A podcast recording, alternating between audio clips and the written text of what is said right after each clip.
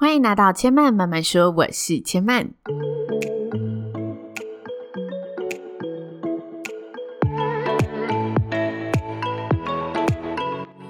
目前频道在 Apple Podcast、Spotify、KKBox 以及 Google Podcast 都听得到。喜欢的朋友欢迎帮千嫚订阅并留言评论，让更多人可以认识千嫚慢慢说喽。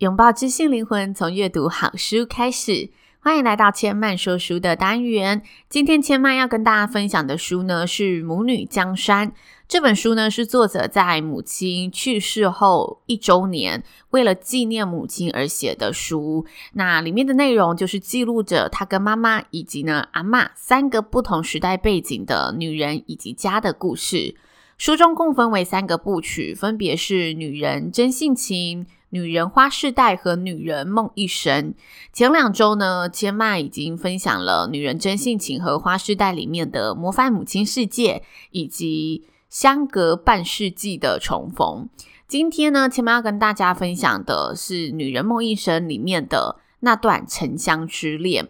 那先跟大家说一下，为什么我会选择跟大家分享这一则故事？因为这则故事呢，是作者他娓娓道来，就是呃妈妈以及外婆间的一些情感纠葛。那主要引发这个纠葛的原因，来自于母亲的初恋。其实有时候啊，我们为人儿女是很少跟爸爸妈妈细聊到他们青春的那一些，嗯，不管是爱恋也好，还是学生时期的那些疯狂。所以我在看这则故事的时候，就觉得特别有意义。作者是以女儿的角度去听妈妈的青春，同时以第三人的视角看到妈妈和外婆间交织着的那一份五味杂陈的母女的情与爱。我们常常以爱为名的想要去保护、照顾我们爱的人，但偏偏很多事情是不在我们呃能掌控的范围内，也因此常常走到最后的结局，我们会发现，当时我想要的保护和照顾，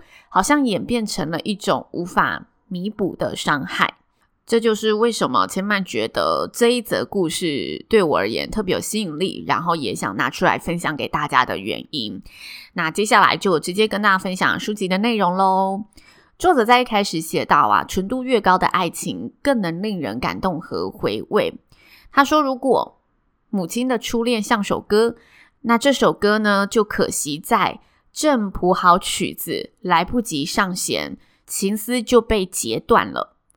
妈妈的初恋，因为阿嬷的反对，妈妈在母命难违的压力中，无奈的选择了分手。因此，这段初恋呢、啊，是纠葛在亲情与爱情中不断拔河的一个结果。如果当时呢，妈妈忠于自己的感觉，继续坠入爱河，有可能未来的命运会像自己的母亲所预言，是一场不得超生的灾难。但如果他为了尽孝道，对自己的恋爱对象而言，又何尝是件公平的事呢？因此，对热恋中的情侣来说，失恋的痛苦总是令人心哭，仿佛呢已经走到了生命的尽头。在争取恋爱自由的过程中，妈妈几经抗议、挣扎、冲突和矛盾相连扣的行动失败之后，母亲最终呢，还是在送君千里、终须一别的不舍之下。做出了他心不甘情不愿的分手之路。从此后呢，妈妈跟阿嬷之间也永远存在着一道无法跨越的鸿沟，以及这个纤细的屏障。即使阿嬷将余生奉献给妈妈，替妈妈照顾抚养所有的孙儿作为补偿，但是在妈妈的秘密心房的某个角落中，仍存放着这一个秘密。面对着妈妈呢，许许悠悠的道出这一段风霜的情愫时，我除了哑口无言之外，依然只能沉默以对。一位为了女儿愿意用生命来承担她幸福风险的爱情加害者，居然是我一生中最挚爱的阿嬷；而另外一位为了成全亲情而放弃爱情的无辜受害者，竟然同时是我的母亲。也许呢，是因为这个难以抹灭的切身之痛，母亲不想犯下己所不欲、勿施于人的错误，所以呢，她从来不过问儿女们的恋爱以及结婚对象。在不满意的媳妇或女婿，她最多也只是觉得自己是无福消受，因为在她的观念里面，媳妇和女婿都是外来皆知的品种，彼此都需要适当的适应时间和包容的空间，才能够跟老干融合一体。而我呢，拥有母亲这段感伤的秘密，是阿嬷还健在的时候，但我就是呢，提不起勇气去跟阿嬷呢求证多问。而他们母女间最严重的一次冲突背后，那段为人不知的故事，也成了我从小对母亲隐晦的秘密。至今我才恍然大悟，原来母亲心中不愿触摸的痛，在父亲婚后的风流韵事后，让痛有如伤口上再被凌迟的痛恨感。面对丈夫呢，在婚姻感情上的不忠和出轨时，妈妈自然的将这笔账转为无形的恨意，直接投射在当初剥夺她追求属于自己幸福的元凶，也就是阿嬷。她觉得就是因为阿嬷，才让她不得不去面对、接受和容忍丈夫今日的背叛。关于刚刚提到的，我隐瞒了母亲的一个秘密，是发生在某个仲夏夜里。我因为怕热呢，又长了疹子，晚上都需要阿嬷。帮我一面摇着芭蕉扇，一面帮我抓痒，才可以入眠。但那夜呢，我被一股热浪给冲醒了，转身不见摇扇的阿嬷，反而在摸黑中隐约看到阿嬷那个略肥胖的背影站立在床铺中央。我不禁害怕的大声的喊了声“阿嬷”，赶快跳起身子，将她呢紧紧抱住。原来那一夜，阿妈对生活的磨难以及忍耐。和母亲间经常的冲突等等的事情，已经让他的情绪饱和到了临界点，因此他选择用结束生命来抗议。虽然我当时个子小，但很机灵，立马用利落的手脚把阿嬷呢盘上梁柱上的绳索用力的扯了下来，慌张的找了床的某个地方藏起来，再跑回阿嬷身旁。阿嬷呢仍是无言的落泪，一句话都不说。像是忧伤呆坐的女弥勒佛，除了没有笑容之外，恐怕心中再也没有慈悲可言了。那一夜，阿嬷跟我说了一堆不是我十一二岁孩子可以理解的或承诺的交代，像是她告诉我：“你母亲心中也很苦，你将来要好好孝顺她。”她说了很多之类的话。但当下对我而言，我最害怕的就是阿嬷会选择再度离我而去，所以我又惊又急的哭着，慌张的恳求她一定要答应我，不能再寻死，否则我也不要活了。阿嬷最后呢，终于点点头，勉强的挤出了一句：“好，我一定会活着，看你长大结婚生子后才离开。”这件事情也在阿嬷的交代下。我守口如瓶了十几年，直到母亲告诉我她这段苦恋的前因后果，且事隔多年，阿嬷已经去世，我也早已为人母，才将这段形同石沉大海、永不见天的故事，辗转委婉的跟母亲提及。母亲听完后红了眼眶，同时长长的叹了一口气，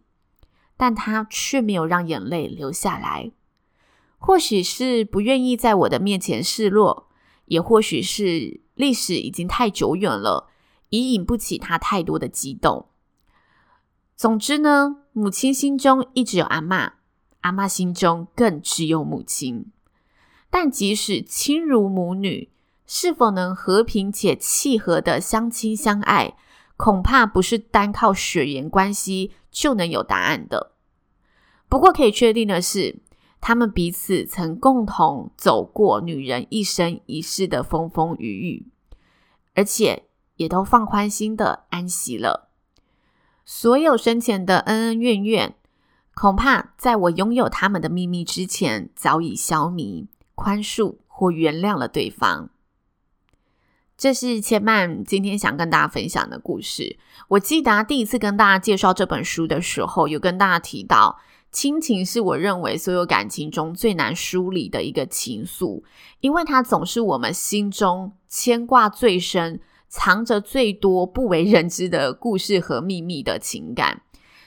在看这本书时啊，因为这个书的内容都是源自于作者真实发生的家庭故事，所以你边看真的会有那种人生如戏，戏如人生的感受。以前看戏剧都觉得那些剧本都是为了故事更精彩而夸张设计的情节，但当你随着生命岁月的累积，你看的事情变得更多更广了，我们会发现。真实人生的故事，有时候其实是比那些剧本更戏剧化的。其实，在看这本书的时候啊，一直让我会不自觉的想起《俗女养成日记》和《花甲男孩》这两部片，因为这两部片里面。也有许多的剧情是在刻画亲情间的一个连结，而且我也很喜欢这两部片。我觉得自己很幸运，刚好因为工作有需求，找了这个关于亲情的书来阅读，然后看到了这本如此细腻又温柔的诉说着女人的爱情、子女情、母女间的各种以家为根的故事。这真的是一本很好看的书，尤其是我在做说书的时候，其实都是会二读它的内容的。我觉得它二读之后，整个情节还有整个作者的用字，都会让你觉得非常的到位，非常的精准。看书其实有不同的目的，有时候看书是为了吸收资讯，有时候看书是为了开拓视野。那这本书，我觉得就是让你看了会深觉感动，然后拾起更多开朗乐观的心态。去面对人间之情的一本真情之书，希望大家也喜欢这三周以来分享的关于这本书的内容。下周呢，千曼就会跟大家分享新的书籍。如果大家喜欢千曼的节目，也欢迎到 Apple Podcast 上呢帮千曼留言评论。同时，目前节目呢在 Apple Podcast、Spotify、KKBox 以及 Google Podcast 都听得到。喜欢的朋友呢，也欢迎在现在收听的平台上帮千曼按下订阅，支持一下喽。这个订阅键对千曼来说都是非常大的支持。千曼慢慢说，今天就说到这里喽，也邀请大家下次再来听我说喽，拜拜。